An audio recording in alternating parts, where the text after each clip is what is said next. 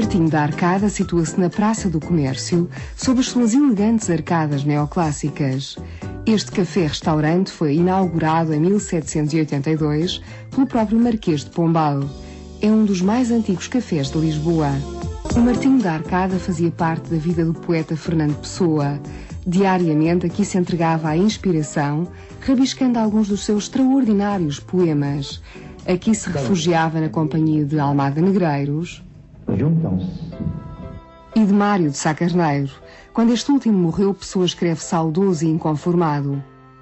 É como se esperasse eternamente a tua vinda certa e combinada aí embaixo, no café arcada, quase no extremo deste continente. Três dias antes de morrer, por aqui terá passado uma última vez Fernando Pessoa e tomado um derradeiro café. A Brasileira é outro dos locais emblemáticos da vida do poeta. Neste local reuniram-se os modernistas portugueses, e entre eles Fernando Pessoa e Mário de Sacarneiro. Na esplanada, uma estátua de bronze da autoria de Lagoa Henriques imortaliza os momentos que Fernando Pessoa aí passou. Em 1905, quando o espaço abriu, começou por ser um ponto de venda do café proveniente do Brasil. Passou depois a Casa de Café, com um projeto do arquiteto Norte Júnior. Na fachada distinguem-se três portas envidraçadas, no cimo das quais existe uma figura masculina a tomar café. Conta-se que neste café terá nascido a expressão tão lisboeta, uma bica bem tirada, quando o empregado pediu a um colega um café servido com esmero. Café Nicola é também um dos primeiros cafés lisboetas, inaugurado no século XVIII. O poeta Bocage, um dos maiores poetas portugueses do mesmo século, ficará eternamente ligado ao seu nome. Destemido e rebelde, aí levou uma vida de boêmio, conspirando contra o despotismo do regime político da altura, defendendo os direitos humanos, analisando os problemas do país. Do espaço original deste café nada resta.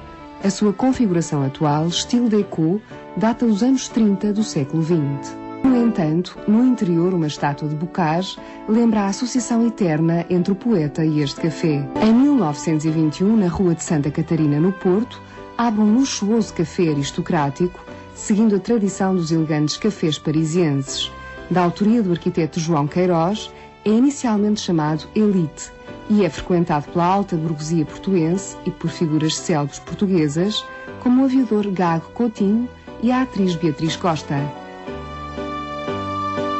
Passa a chamar-se Majestic em 1922. O seu estilo arte nova remete-nos para o Porto dos anos 20 da Belle Époque. A sua grande sala retangular ostenta tetos de gesso cuidadosamente decorados.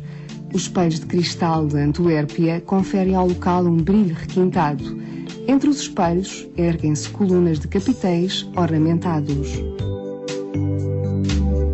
Pelo Majestic passaram nomes grandes da cultura portuguesa como Teixeira de Pascoais, José Régio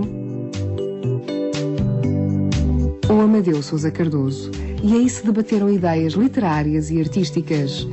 Presentemente é palco de variados acontecimentos culturais, como recitais de piano e de poesia, lançamento de livros, exposições de pintura.